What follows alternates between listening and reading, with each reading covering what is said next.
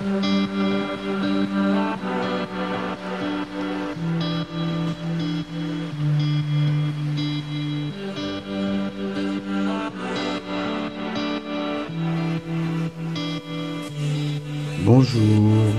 bienvenue sur Histoire d'en dire plus.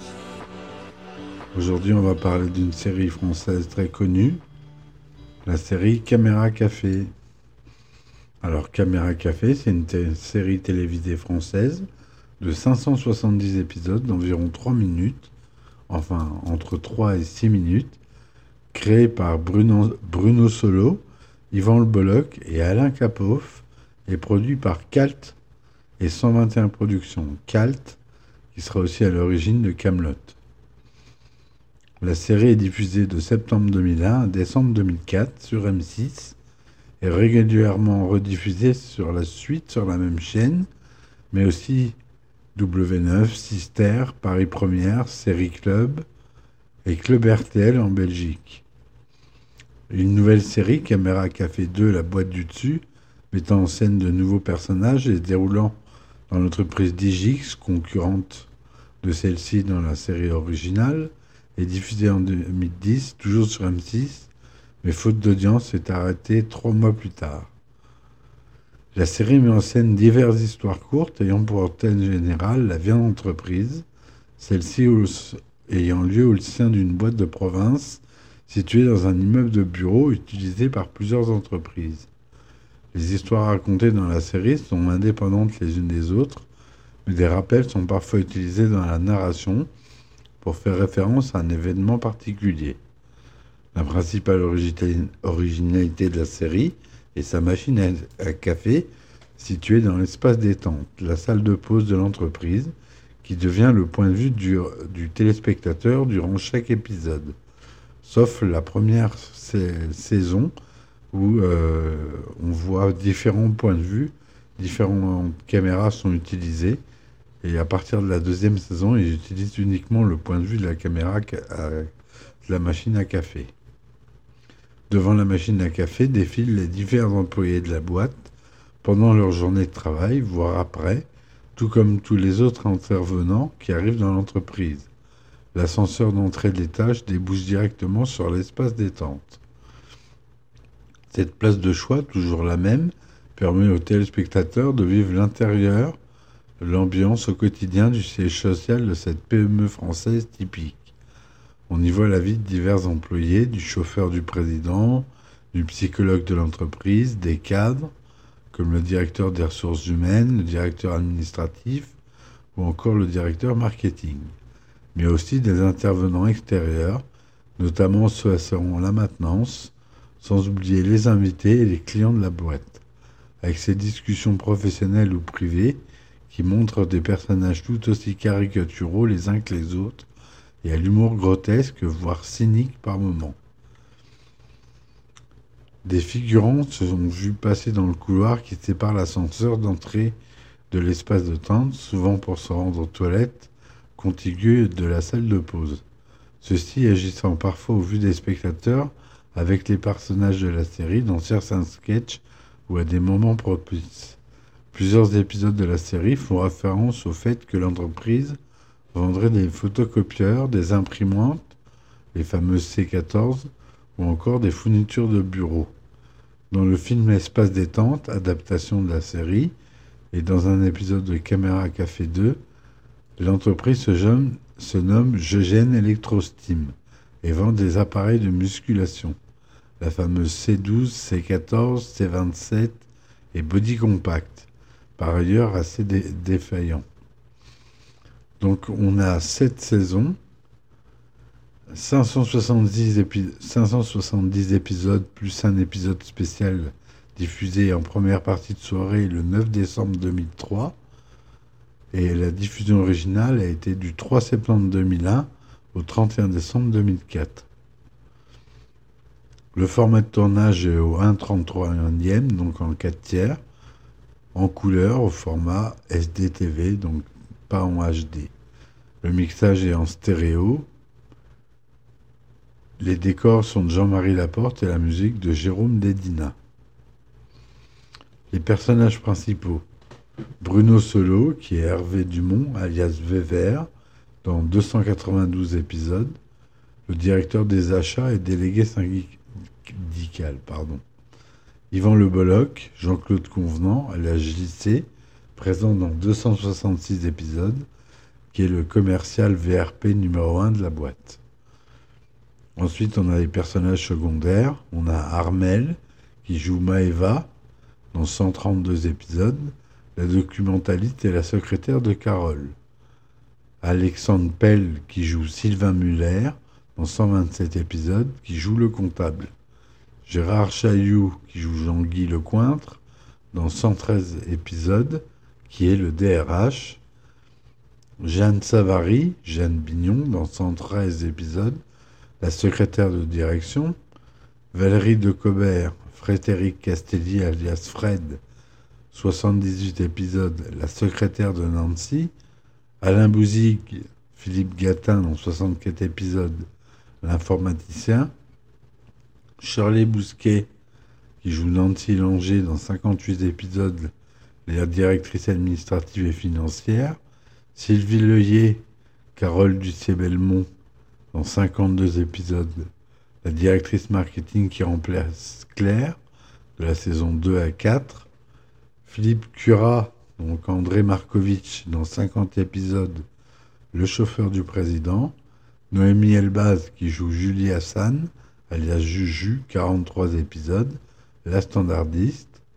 Marc Andréoni Serge Toiti, 37 épisodes, le psy qui remplace Franck de la saison 2 à 4.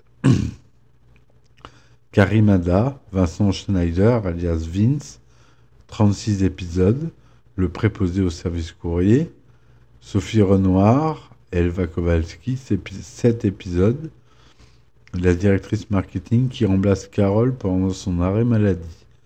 Lucien Jean-Baptiste, Jean-Franck Marchand dans 7 épisodes, Le Psy dans la saison 1, Margot Faure, Claire Allanger dans 5 épisodes, la directrice marketing de la saison 1. La série aura également beaucoup d'invités, plus ou moins récurrents. Le plus célèbre d'entre eux, c'est Tom Novembre, que l'on voit à cette occasion dans le rôle de Stanislas Priviceski, un employé d'origine polonaise de chez Digix, l'entreprise rivale de la boîte située à l'étage au-dessus, par ailleurs, ennemi personnel de Jean-Claude Convenant. Il intervient aussi dans le film d'entreprise, dans l'épisode film d'entreprise, dans le rôle du cinéaste payé par la boîte pour tourner un film sur le quotidien de l'entreprise. Chantal Neuwirth, qui joue souvent le jour, qui joue souvent le rôle d'Annie Lepoutre, Madame Sorel, dans neuf épisodes, une stagiaire ou une ancienne employée de la boîte. Elise Semoun, qui interprète plusieurs fois le rôle de Jean-Louis Lezen, un vigile assez perturbé mentalement. Rachel Darmon, qui interprète Sarah, la fille d'Hervé, présente à partir de la sixième saison. Kad Merad, qui interprète plusieurs fois dans la première saison le rôle d'un psychopathe ou d'un pervers. Henri Guibet, qui joue le rôle du père de Jean-Claude Convenant, le fils d'Henri Guibet, Christophe Guibet, apparaît lui aussi dans la série dans divers rôles. Michael Youn, entre autres, qui joue le rôle d'un postulant.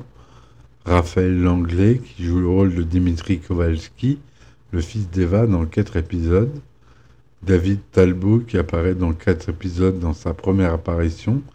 Il joue le rôle de Jean-Pierre Imbert, un commercial, ancien collègue de Jean-Claude qu'il formait à l'aigle à deux têtes. Il apparaît également dans trois épisodes dans le rôle de Riton, alias Pindesrin, un ancien camarade de régiment d'Hervé Dumont. Dans ces trois épisodes, il est également le fiancé de Jeanne. Mais on a aussi Lionel Abelanski, Olivier Barou, Didier Bénureau, Macha Béranger, Patrick Bouchité, Anne Caillon, Guillaume Depardieu, Laurent Dutch, Dieudonné, Mousse Diouf, Thierry Frémont, Laurent Gamelon, Chantal Lobby, Pascal Légitimus, Kate Marlon, Mathilde Damet, Pascal Obispo dans son propre rôle, Manu Payette, Dominique Pinon, Jean-Luc Porras, Soren Prévost, Jean-Paul Rouve, Bruno Salomon, Gérard Vives, Michel Vierves et François Monny, entre autres. Gustave Kervin fait plusieurs, apparitions dans la série, jouant différents rôles assez distincts. Olivier Doran incarne également plusieurs personnages, comme un commercial ou un animateur de télévision. Et dans l'épisode, José Garcia interprète le rôle du commercial qui vend et installe la nouvelle machine à café. D'ailleurs, dans cet épisode-là, les caméras ne sont pas fixes et filment de différents angles les acteurs. Le fils d'Ivan Le Bolloc, Jordi, joue également un rôle de Jason Convenant, le fils de Jean-Claude, dans un épisode. Enfin, le producteur de la série, Jean-Yves Robin, fait une, une, apparition, un caméo, en jouant le rôle d'un commercial de chez Digix. La série Caméra Café se caractérise par un lieu de tournage unique, l'espace détente de l'entreprise, autrement dit la salle de pause. Cet espace, vu de la machine à café, se présente de la manière suivante.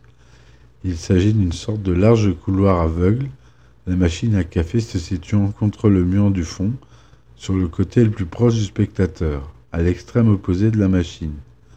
L'espace s'ouvre sur un couloir latéral à droite et à gauche qui dessert les bureaux de l'étage, ainsi que l'ascenseur d'entrée de la boîte qui se trouve au fond sur le côté gauche de l'espace détente qui se trouve une porte donnant l'accès aux toilettes. Le décor offre ainsi quatre possibilités d'entrée et de sortie aux comédiens. Le sol de l'espace détente est recouvert de dalles de moquette grises. Les murs sont peints en blanc avec certains encadrements ainsi que la porte des portes des toilettes peint en jaune dans une première saison. L'espace est entièrement blanc. L'éclairage est assuré par des néons ainsi que par trois panneaux lumineux bleus, un sur le mur de droite, un sur chaque mur du fond, de part et d'autre de l'ascenseur. Au niveau de l'ameublement, l'espace détente possède trois tables rondes en aluminium ainsi que deux ou trois arrangements de plantes vertes et derrière la porte des toilettes se trouve une poubelle métallique, une photocopieuse et le panneau d'information du CE cher à Hervé. Enfin, on peut voir dans le fond de l'espace l'un ou l'autre panneau d'information en liège, une deuxième photocopieuse sur la gauche de l'ascenseur, une horloge qui ne possède pas d'aiguille suivant la saison regardée, et une fontaine à eau sur la droite de l'ascenseur.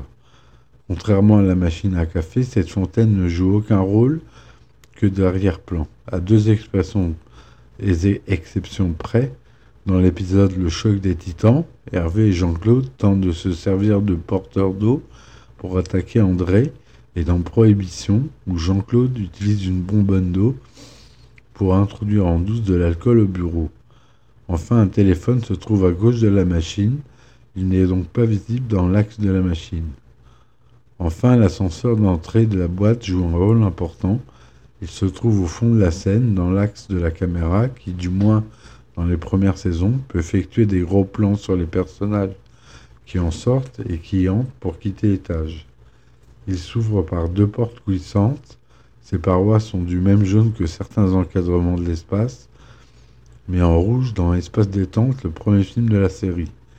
Il présente un grand miroir de son sur son fond. L'ascenseur est le moyen d'accès privilégié des employés et visiteurs à l'étage de l'entreprise, mais on peut utiliser les escaliers qui sont situés hors scène.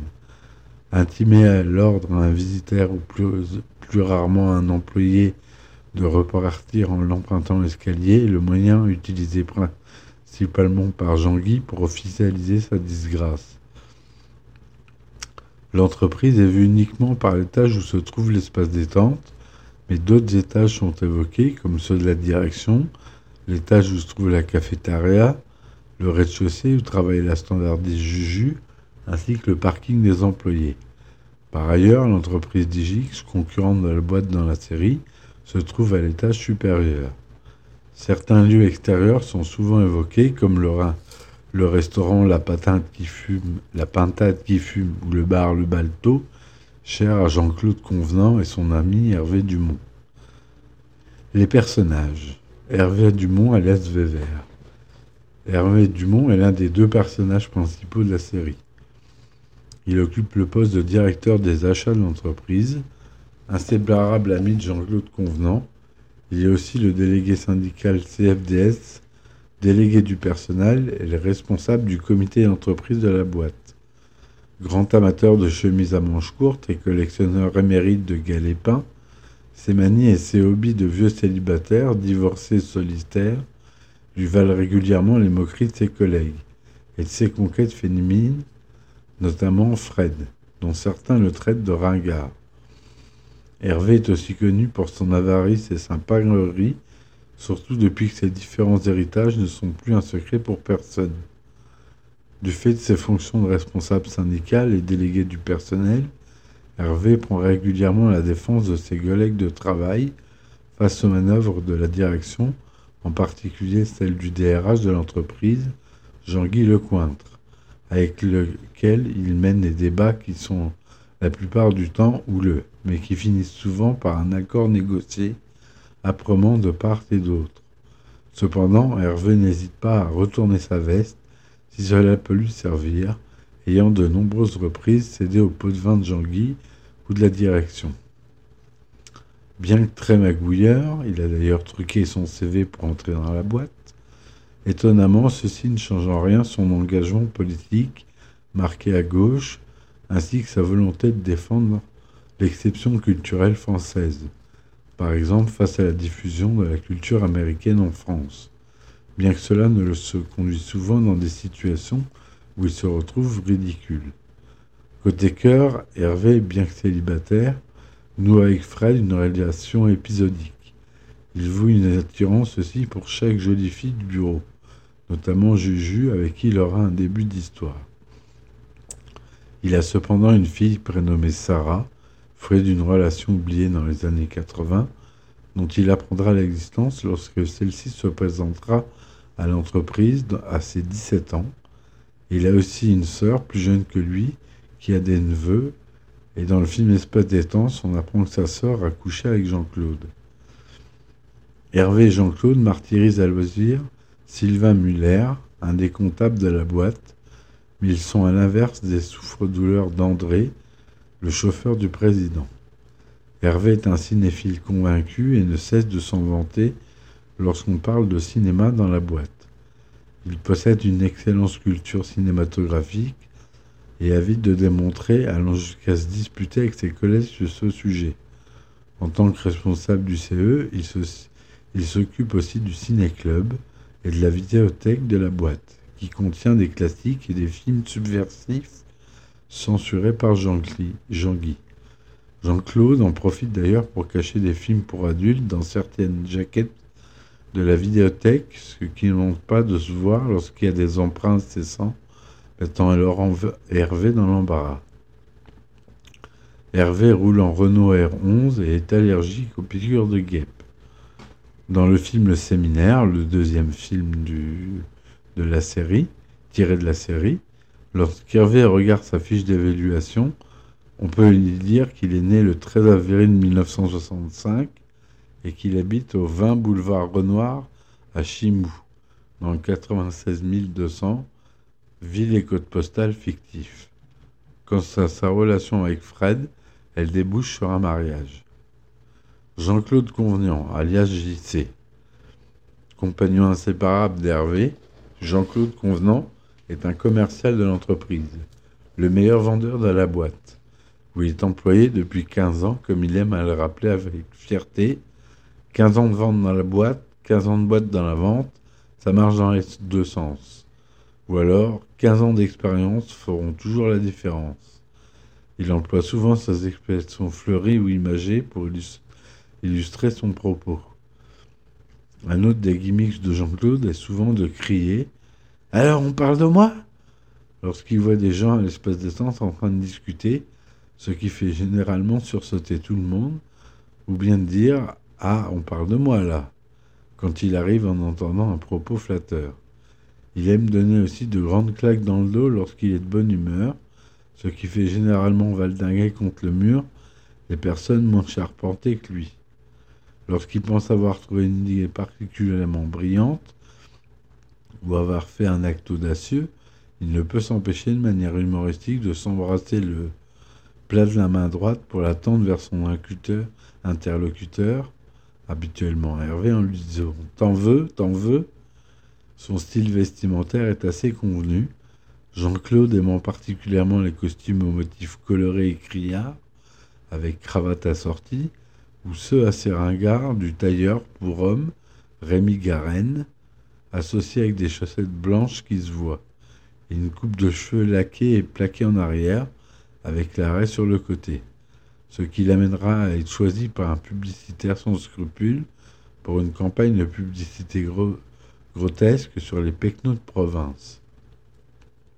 Les années passées au sein de la boîte, à parcourir le pays en quête de nouveaux clients, ont fait de Jean-Claude un expert dans le domaine des relations humaines et des techniques de vente.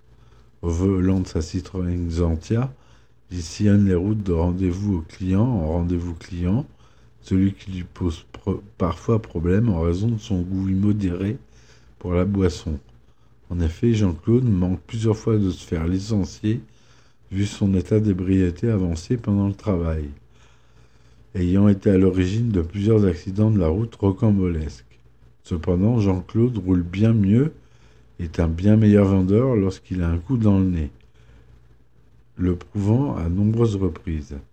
Il maintient d'ailleurs sa réputation en étant l'un des piliers de bar assidus du Balto, le bar qui se trouve dans la rue en face de l'immeuble de la société Arrivant au travail, souvent éméché, il garde en permanence dans sa poche de veston une flasque d'alcool au cas où, et notamment pour soigner son ulcère qu'il tiraille souvent. Amateur de bonne chair, Jean-Claude va souvent manger, notamment avec Hervé, au restaurant La Patate qui fume, qui propose des plats du terroir copieux. Pour lui, ce restaurant est un lieu privilégié où il emmène ses conquêtes d'un soir ou ses clients qu'il tente de dérider en les faisant boire plus que de raison, comme pour le coup final, la petite poire maison qui conclut souvent une vente réussie. Un rien macho, Jean-Claude vit avec sa femme Véronique, Véro, et ses trois enfants, Jason, Kevin et Latoya, prénom dans le film Espace détente. Elle est appelée Belinda dans plusieurs épisodes de la série. L'aîné, Jason, se crée souvent des problèmes à l'école, faisant par la même occasion bien souvent la fierté de Jean-Claude, qui voit en lui le fils prodige, digne successeur de la famille convenant. Dans un épisode, il est dit que Jean-Claude a un quatrième enfant âgé d'un an, et dans le film Le Séminaire, Jean-Claude essaiera de reconquérir, reconquérir le cœur de Véro, qu'il l'a quitté peu de temps auparavant pour s'installer à Paris avec leurs enfants, après que celui-ci ait accidentellement mis le feu à la maison. À la maison. Jean-Claude incarne le beauf dans toute sa splendeur, et en tant que tel, il est un grand fan du chanteur Johnny Hallyday. Il est par ailleurs amoureux de sa voiture, sa Citroën Xantia tunée, jante en aluminium, siège en cuir, moteur gonflé, etc., qui passe pour lui avant sa femme et ses enfants. C'est également un fanat du camping-car avec lequel il part tous les ans en vacances, le plus souvent dans des campings, ou poursuivre le Tour de France.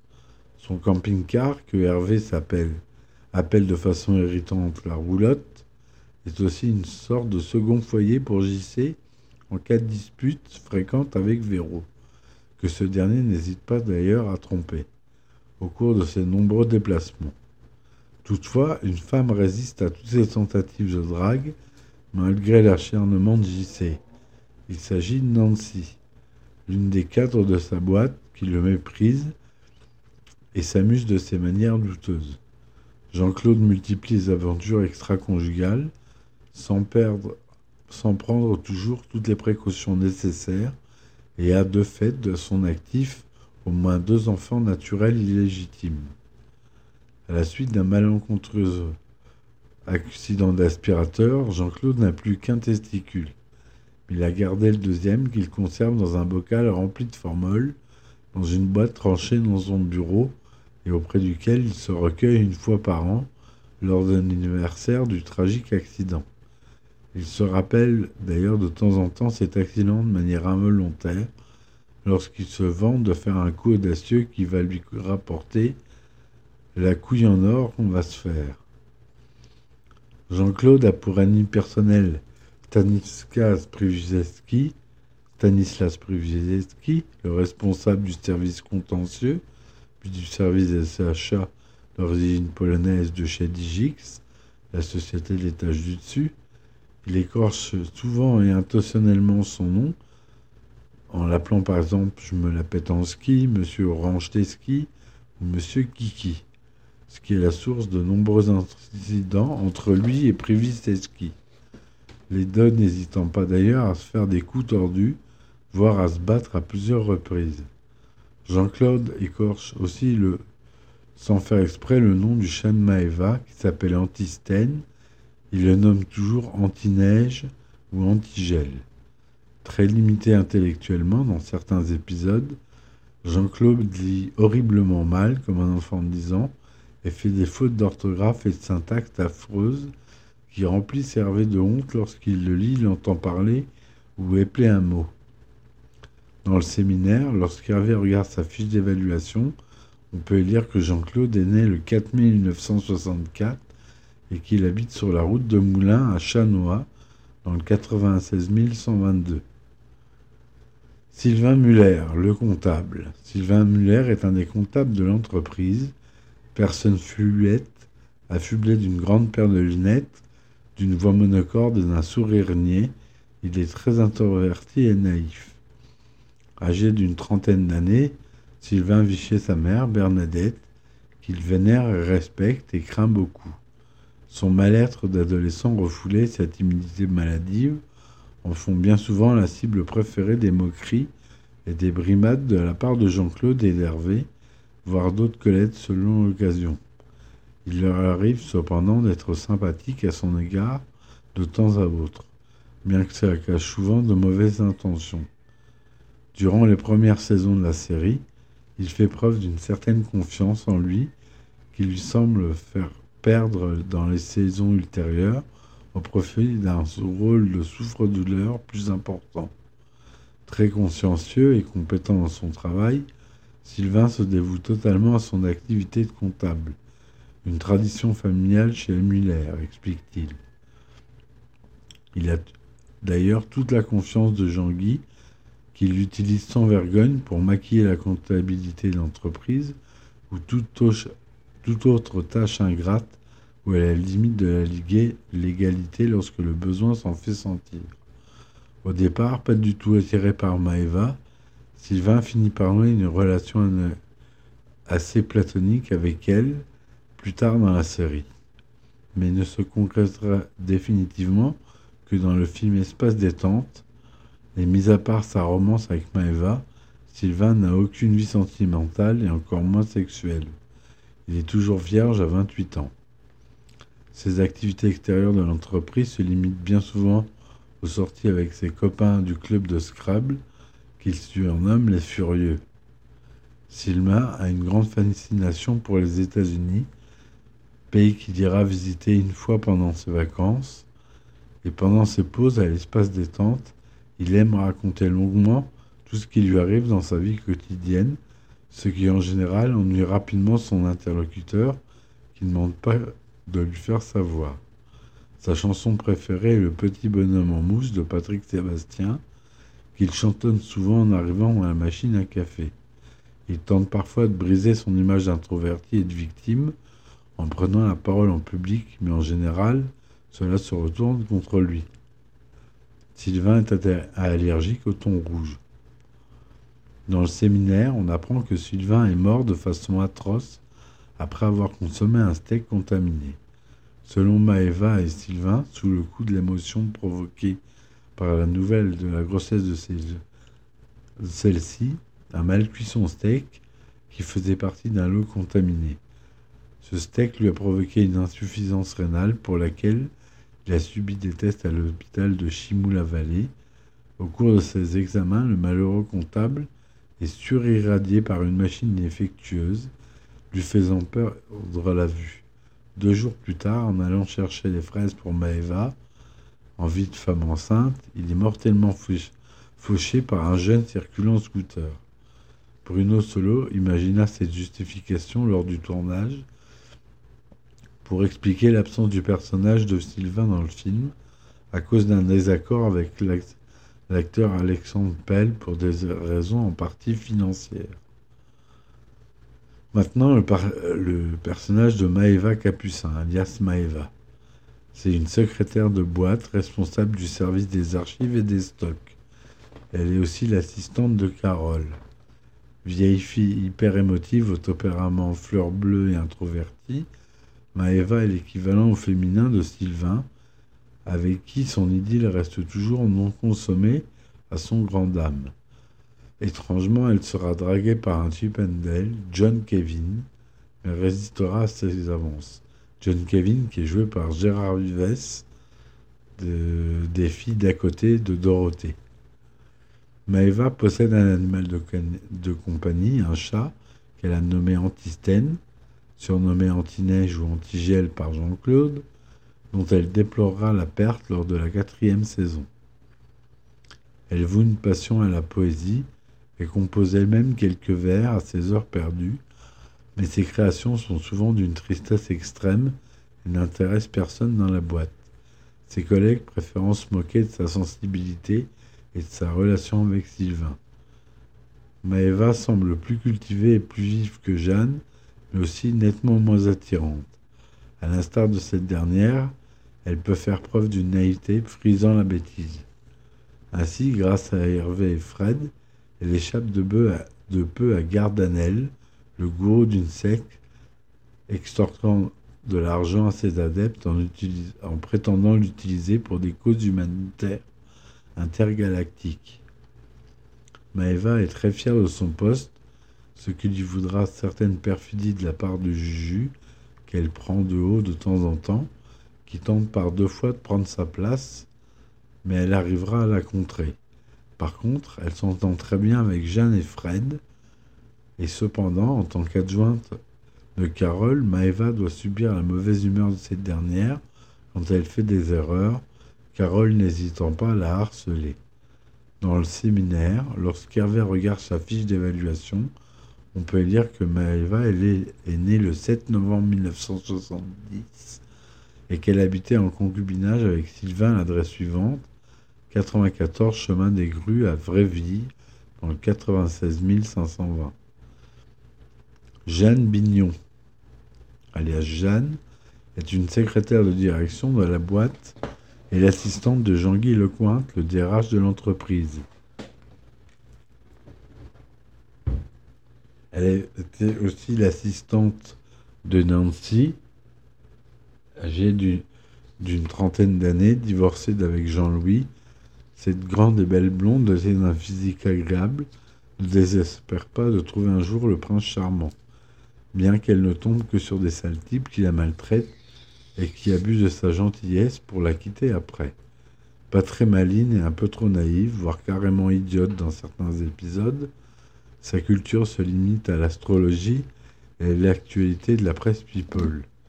Jeanne est souvent la cible des blagues de Jean-Claude et d'Hervé, mais reste apprécié tout en raison de son bon caractère et de sa bonne volonté que certains n'hésitent pas à utiliser en leur faveur. Excusez-moi, je vois un petit coup.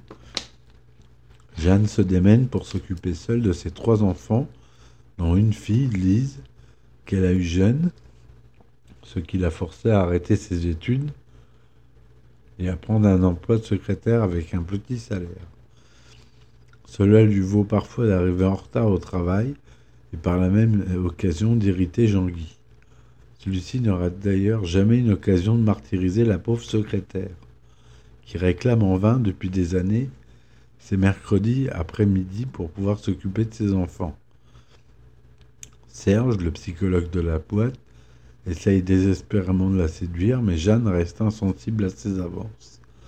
Elle a remarqué que Jeanne ne s'entend pas très bien avec Juju et la traite souvent de façon hautaine. Elle s'entend par contre très bien avec Maeva ou Fred et moyennement avec Nancy et Carole. Dans le séminaire, lorsqu'Hervé regarde sa fiche d'évaluation, On peut dire que Jeanne est née le 1er février 1968 et que son adresse est le 19 avenue Marat à Chimou dans le 96 200. Philippe Gatin, c'est le responsable du service informatique de la boîte dont il est l'administrateur réseau, âgé d'une trentaine d'années.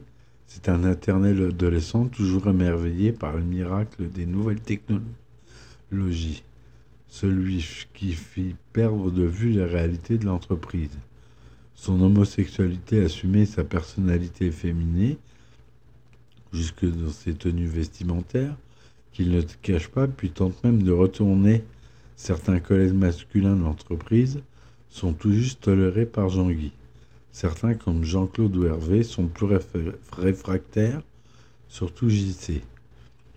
Philippe vit une relation tumultueuse, ponctuée de nombreuses disputes et ruptures, avec son petit ami Adrien, qu'il surnomme affectueusement Bichon. Il a eu aussi une relation avec Dimitri, le fils d'Eva. Philippe est comme Sylvain, le souffreur favori d'André, qu'il a déjà envoyé plusieurs fois à l'hôpital. Dans le séminaire, Maëva, veuve, mais aussi enceinte de Sylvain, trouvera en Philippe le soutien moral et la complicité dont elle a besoin à ses côtés dans son rôle de future et jeune maman. Bien que leur relation soit strictement amicale, il assumera le rôle de père adoptif de Sylvaine, fille de Sylvain et Maëva.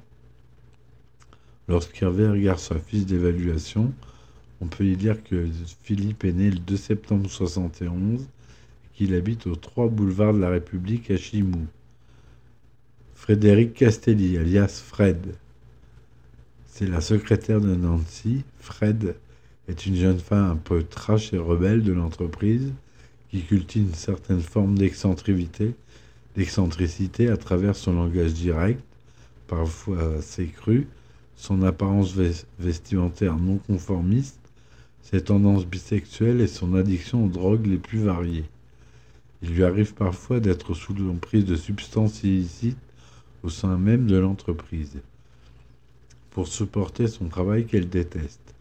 Fred est une grande fanat des soirées, des rêves parties et autres spectacles où elle peut s'éclater et consommer des drogues nouvelles.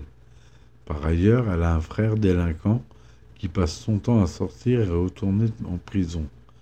Fred entretient curieusement une relation amoureuse épisodique avec Hervé Dumont qu'elle a tendance à réagir de manière autoritaire, décidant des périodes où cette relation doit avoir lieu ou pas. Bien qu'elle se fiche de lui et le trompe avec d'autres hommes, elle les conduit souvent. Fred est très jalouse des femmes qu'Hervé a tenté de fréquenter et lui fait des scènes de ménage mémorables. À cette occasion, elle aime l'appeler Dumont sans dire son prénom pour le dévaloriser. Fred est également très jalouse de la fille d'Hervé, Sarah, qu'elle déteste, car celle-ci est plus jeune qu'elle, Sarah en lui faisant bien ressentir lorsqu'elles se croisent. Sentiment partagé par Sarah, aussi curieux que cela peut lui paraître, elle s'entend assez bien avec Maeva et Jeanne, elle s'entend aussi très bien avec Vince. Dans le séminaire, Fred aura une petite fille avec Hervé, prénommée Marie-Georges, sans doute un prénom choisi en raison de l'orientation politique d'Hervé, en référence à Marie-Georges Buffet, mais ils se sépareront peu après. Vincent Schneider, alias Vince, prononciation à l'américaine, est l'employé de service de courrier de la boîte. Jeune homme à l'allure sportive, allié à un esprit ouvert et décontracté, Vince est la coqueluche des jeunes femmes de l'entreprise. À l'image de Fred, il n'a aucune ambition et son seul intérêt dans la vie est la pratique des sports de glisse sous toutes leurs formes, notamment surf, partage d'ailleurs avec Fred la consommation de drogue dite douce, le cannabis. Vince s'entend plutôt bien avec tout le monde du fait de son attitude décontractée avec son caractère enjoué et aime parsemer ses phrases de termes anglais le mot man, par exemple, et Hervé qu'il surnomme Harvey. Tel un véritable surfeur, Vince porte un regard plutôt désabusé sur la société actuelle et semble totalement désintéressé par les thèmes sérieux comme la politique.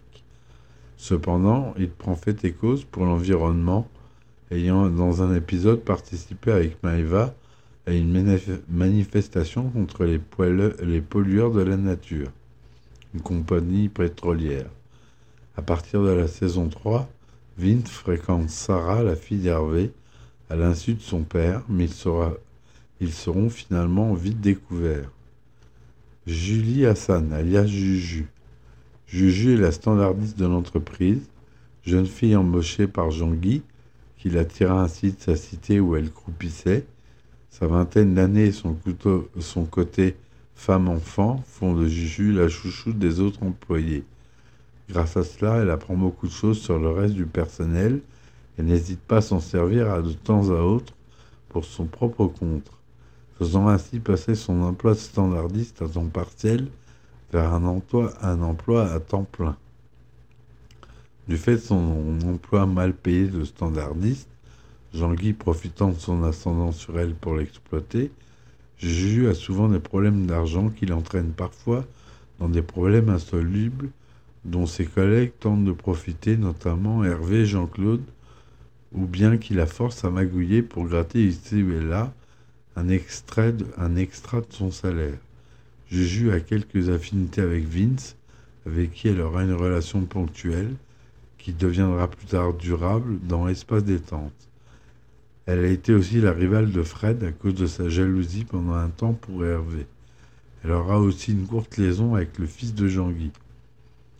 Elle entretient avec Maëva des relations qui peuvent être tendues à l'occasion, cette dernière ayant tendance à la prendre de haut car redoutant que Juju ne lui fasse de l'ombre ne la remplace. Pardon.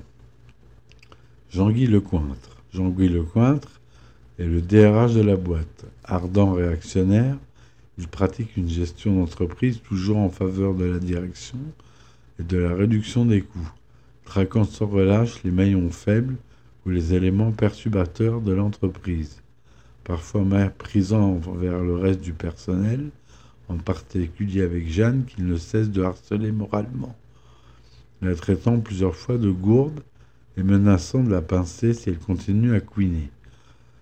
Jean-Guy représente le type même du bourgeois despotique et pédant, mais servile et hypocrite avec le patron ce qui fait de lui un personnage foncièrement antipathique. Son principal ennemi dans l'entreprise est le syndicaliste Hervé Dumont, dont il aime à railler les diatribes gaucho-syndicalistes, mais avec qui il ne cesse de se disputer lors des conflits sociaux de la boîte ou sur toute menace de suppression des avantages du personnel, mais ils deviendront finalement amis dans le séminaire. Son expression favorite est Je compte sur vous, ne me décevez pas qu'il assène régulièrement à ses interlocuteurs, employés, voire les cadres de la boîte, sous forme de menaces s'ils n'exécutent pas correctement ce qu'on leur a ordonné de faire. Très craint par l'ensemble du personnel de la boîte, seul André, le chauffeur du président, reste insensible à ces menaces, du fait de son, de son statut et de sa carrure. C'est d'ailleurs le seul qui peut instiller à Jean-Guy de l'inquiétude, se faisant l'émissaire du président pour surveiller la bonne exécution de ses instructions. Âgé d'une cinquantaine d'années, ce chasseur et fervent catholique vit avec sa femme Marie-Geneviève et ses quatre ou cinq enfants. Jean-Guy aura cependant une liaison avec Sixtine de Bellefeuille, amie de sa femme rencontrée lors d'un tournoi de bridge. Et un de ses enfants, son fils Édouard, un paléontologue, aura une courte liaison avec Juju. En mélomane averti, il est fanat de musique classique, mais également du corps de chasse et de la musique provenant de ce genre d'instruments. Il voue aussi une passion pour le patrimoine religieux notamment. Dans le séminaire, lorsqu'Hervé regarde sa fiche d'évaluation, on peut y dire que Jean-Guy est né le 22 juillet 1954, qu'il a deux enfants à charge et qu'il habite aux 3 rue Bayard à Chimou. Dans ce même film, il semble tomber amoureux de Jeanne et tout abandonner pour elle. Nancy Langer. Nancy Langer est la directrice administrative et financière de la société. Jeune femme dynamique et au physique parfait, sculptée pour une pratique sportive soutenue, Nancy est une carriériste dans l'âme, quasiment prête à tout pour monter dans la hiérarchie de sa boîte. Nancy s'investit pleinement dans son travail, notamment auprès de la gente masculine, mettant à profit son physique avantageux et ses capacités intellectuelles pour réussir et gravir les échelons d'entreprise afin de devancer sa grande rivale, Carole. D'ailleurs, ces deux femmes se livrent une compétition assez virulente, bien que polissée et subtile, et s'échangent parfois des remarques assassines. Nancy insistant sur les ravages du temps qui passe concernant l'âge de Carole, alors que cette dernière critique la naïveté et l'inexpérience de sa collègue. Très obséquieuse, à la limite de l'hypocrisie, Nancy voue un certain respect, mais les deux craintes à Jean-Guy, son supérieur hiérarchique. Hormis Carole, l'ensemble du personnel apprécie la jeune femme, soit pour son côté avenant qui masque sa volonté acharnée de réussir, soit pour son physique très flatteur, auquel personne ne résiste, notamment et surtout Jean-Claude, qui tente à de nombreuses reprises de la séduire. Mais leur relation Nancy étant très sélective, elle méprise ouvertement JC et s'amuse de ses manières douteuses, le manipulant quand le besoin s'en fait sentir. Étonnamment, elle est l'une des seules personnes de la direction à vraiment apprécier Sylvain. Lors d'un épisode, on apprend que Nancy est une ancienne boulimique qui, lorsqu'elle était jeune, avait un physique aux antipodes de celui qui était forgé aujourd'hui, elle était obèse, expliquant sans doute sa constance actuelle pour ses activités sportives, notamment le fitness. Lors d'un autre épisode, on apprend qu'elle a une courte liaison avec André après une soirée arrosée, attirée malgré lui par le côté brutal du chauffeur du patron. Carole Ducé-Bulmont. Elle est la directrice marketing de la société. Elle elle occupe un poste égal à celui de Nancy dans la hiérarchie, ce qui a pour conséquence que les deux femmes se détestent cordialement et se disputent sans cesse pour obtenir les faveurs du président. Mais à la différence de sa grande rivale, Carole n'est pas appréciée du personnel de la boîte en raison de son côté souvent autoritaire insupportable et très sec, voire cassant. À la manière de Sylvain, l'attitude de Carole envers les employés eux-mêmes et envers elle évolue au fil de la série, alors qu'au début elle semble plus proche du personnel, par la suite elle devient plus froide, autoritaire, distante et sèche, situation qui s'accroît lors de l'arrivée dans l'entreprise de Nancy, sa grande rivale. Son côté froid est la conséquence de sa vie privée, célibataire, ayant un père gravement malade et une mère jalouse de son statut de businesswoman, en plus de sa solitude. Carole s'est forgé une carapace qui, selon elle, abrite une femme humaine et sensible, mais qui a la pudeur de ne pas le montrer de manière ostentatoire comme certaines, Nancy par exemple. Conscient de son impopularité, Carole tente à plusieurs reprises de redresser son image, notamment dans un, épisode en voulant avoir un ami gay pour être à la mode. Carole est absente pendant plusieurs épisodes consécutifs, absence due dans la série à une méningite ayant provoqué une paralysie faciale. Son allure change notamment à son retour.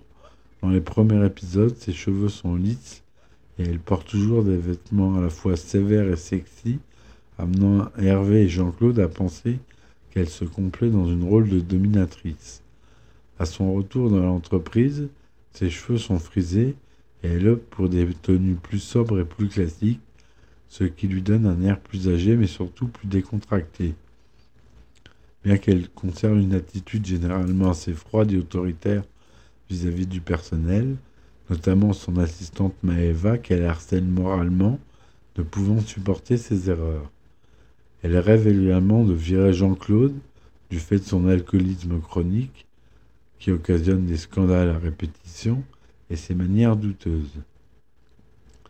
Dans ses fréquences passes d'armes avec Nancy, Carole arrive généralement à retourner la situation en sa faveur et à marquer des points sur sa rivale.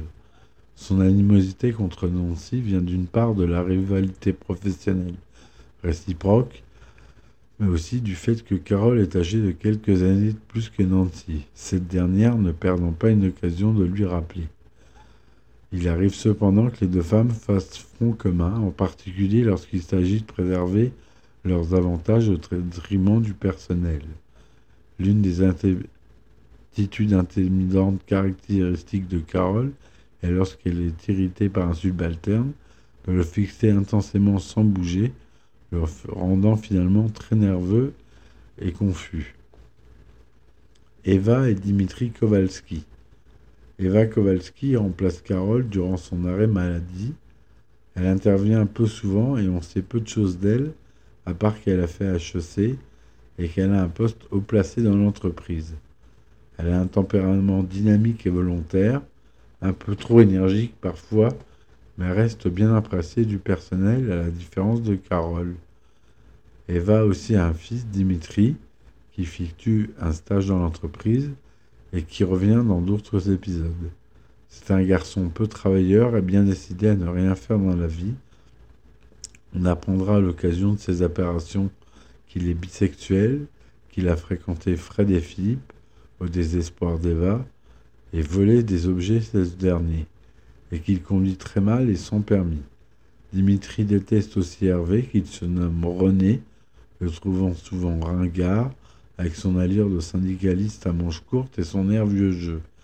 Ses aventures avec Fred vont aussi lui attirer les foudres d'Hervé, qui manigancera avec Jean-Claude pour que Dédé la chignole s'occupe de lui.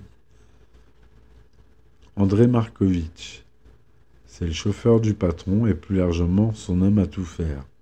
Ancien, champion départemental de boxe, André est grand, costaud, sadique et violent, il est réputé pour être la terreur de l'entreprise et passe pour une véritable brute psychopathe, craint et haï par tous.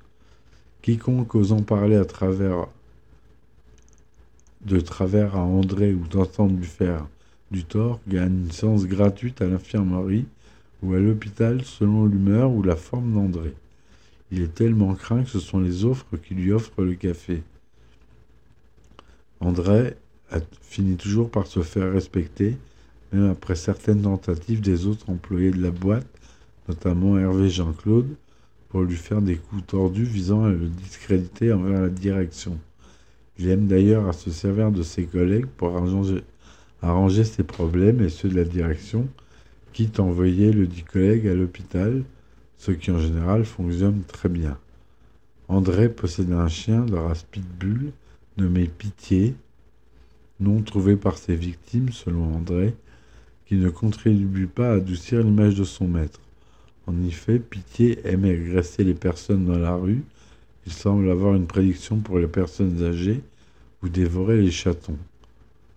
André adore également torturer mentalement physiquement ses collègues, grâce notamment à de petits jeux pervers de son cru, ou bien en retournant des situations profitant de la faiblesse de ses camarades de jeu. Jean-Claude et Hervé sont ses putting balls habituels et attitrés, mais André semble avoir une prédilection pour Sylvain et surtout Philippe. Lorsqu'il se prépare à traiter sa victime du jour, il lui dit souvent, juste avant de débuter, Respire, ça commence maintenant. Ses activités en dehors de l'entreprise se résument à la pratique de la boxe dans le club régional. Il entretient également une relation amoureuse notoire avec la femme du PDG de la boîte il a eu brièvement une relation avec Nancy. Cependant, la seule chose qu'André craigne vraiment est le monstre Casimir de l'île aux enfants que sa mère forçait à regarder quand il était petit et qui l'a terrorisé dans toute son enfance, André ayant la phobie des gros lézards. Dans un épisode où le frère d'André apparaît en tant que réparateur de machines à café, on apprend de quelque temps avant de travailler dans la boîte, André, son frère, avait commis un braquage de banque et qu'André avait réussi à s'enfuir alors que son frère s'était fait arrêter et emprisonner. Serge Toati. Serge Toati est le psychologue de l'entreprise. Cependant, ses capacités sont souvent remises en cause. On apprendra en effet qu'il n'a pas de diplôme de psychologie, s'étant arrêté avant le BEP et à cela, il répond On m'a toujours dit Serge, t'es un fin psychologue. Ces accusations concernent ses capacités. On pourrait faire d'énerver rapidement. Ses relations avec Hervé sont souvent tendues, délégué syndical ne supportant pas les méthodes de travail du psychologue qu'il juge fantaisiste, tout comme son ami Jean-Claude. Usant des thérapies comportementales à la mode pour améliorer la productivité du personnel de l'entreprise, Serge est aussi le confident de ses collègues de travail, qui viennent notamment le voir pour qu'il aide à régler leurs problèmes moraux ou sentimentaux.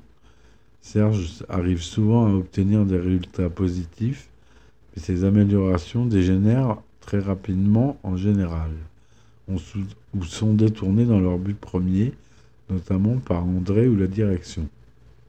Divorcé, cherche sans cesse de conquérir Jeanne, qui reste cependant insensible à ses avances. À l'instar de Jean-Claude, il peut arriver à Serge, mais plus rarement, de boire de l'alcool au travail. En effet, muni également d'une flasque, il boit parfois après un échec, tentative de séduction envers Jeanne, ou lorsqu'il est dans une grande contrariété.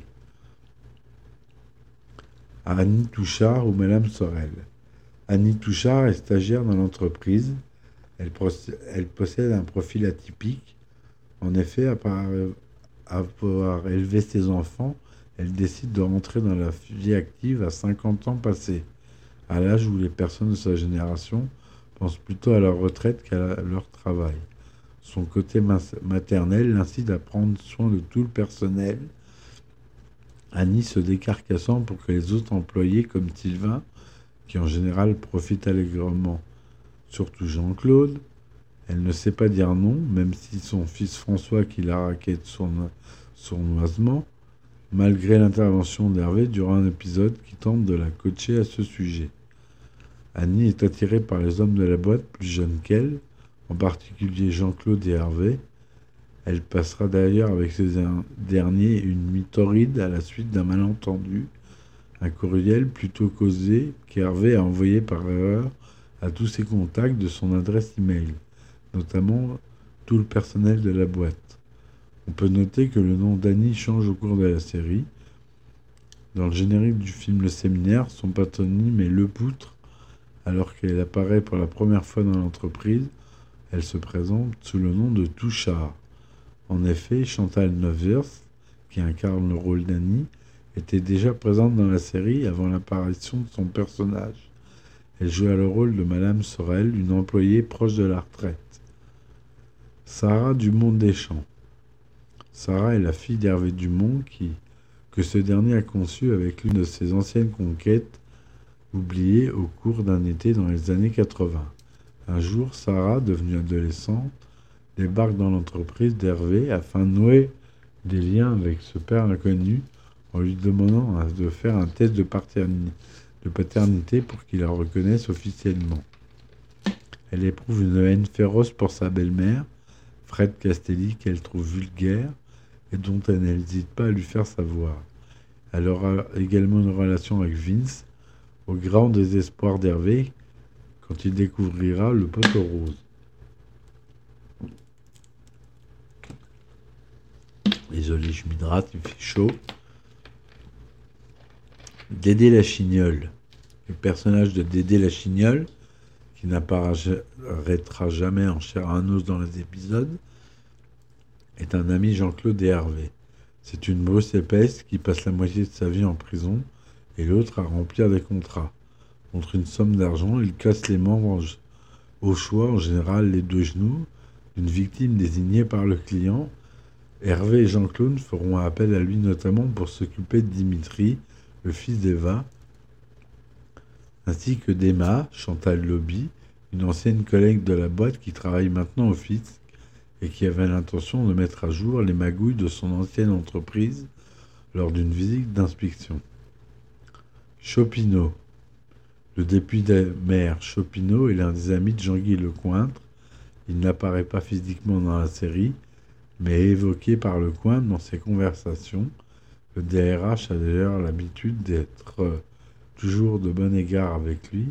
Il leur arrive même de faire du golf ensemble.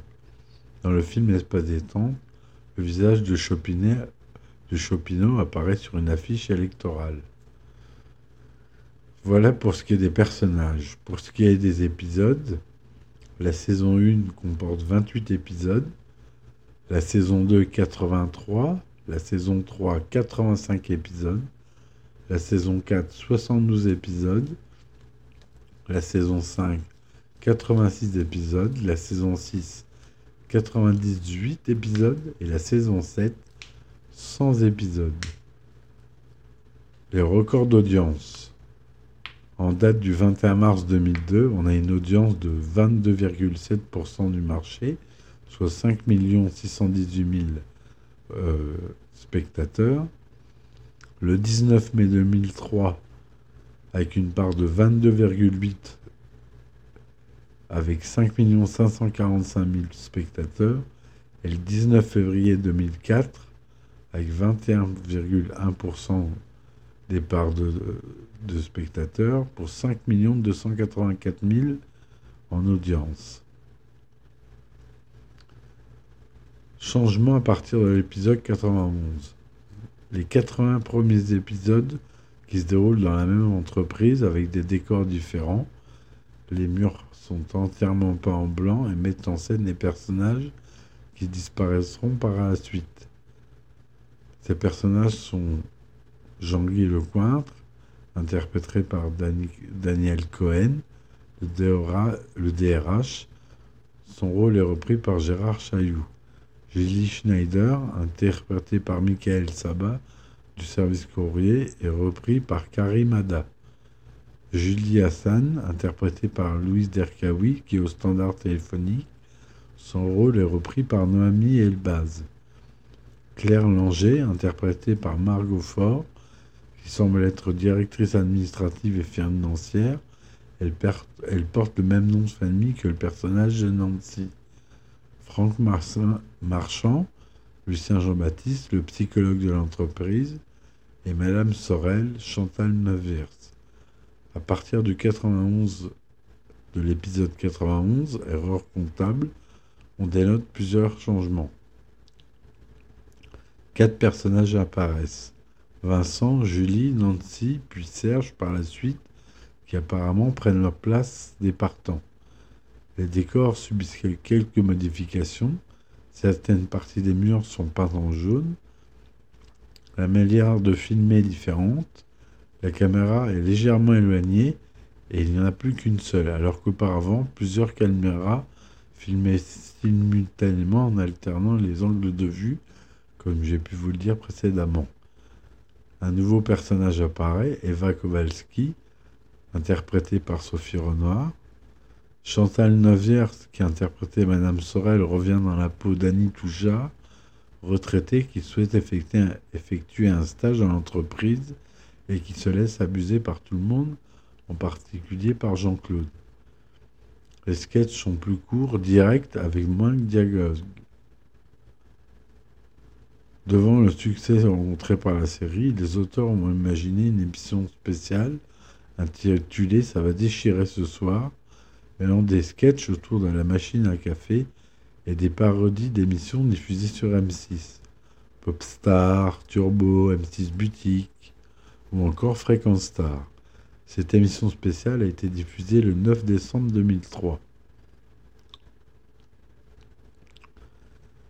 La, série humoristique de Canal Plus Les Guignols de l'Info a fait référence à la série dans le sketch Endemol Café en 2003.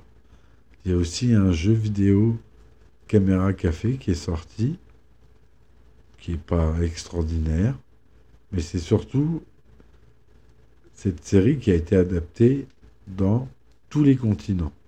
En Algérie, en Australie, en Belgique, au Brésil, au Cambodge, au Canada, au Chili, en Chine, en Colombie, en Espagne, en Grèce, en Indonésie, en Irlande, en Italie, en Jordanie, à La Réunion, Luxembourg, Maroc, Pologne, Portugal, Philippines, Roumanie, Suisse, Tunisie, Turquie, Ukraine, Vietnam et Yougoslavie.